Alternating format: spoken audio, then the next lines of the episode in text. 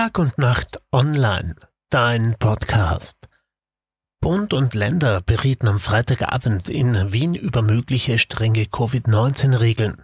Die Einführung einer bundesweiten 2G-Regel ab Montag wurde beschlossen. Ausnahme ist der Arbeitsplatz. Kritik übte Landeshauptmann Peter Kaiser an Ex-Bundeskanzler Kurz. In einigen Bundesländern, wie etwa in Wien, gilt in der Gastronomie bereits die 2G-Regel. Freitagabend wurden erwartungsgemäß seitens des Bundes Verschärfungen für das ganze Land verkündet.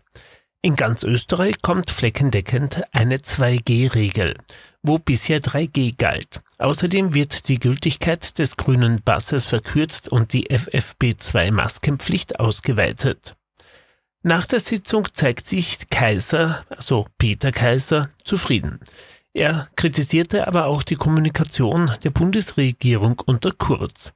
Außerdem übte der Landeshauptmann scharfe Kritik an FPÖ-Bundesparteiobmann Herbert Kickel, dessen gefährliche und nicht haltbare Theorien einer klaren Abgrenzung seitens der Politik bedürfen.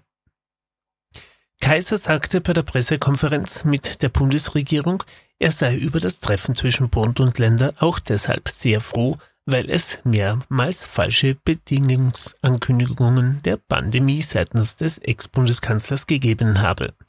Das habe eventuell zu einer gewissen Lässigkeit im Umgang mit der Pandemie geführt, so Peter Kaiser.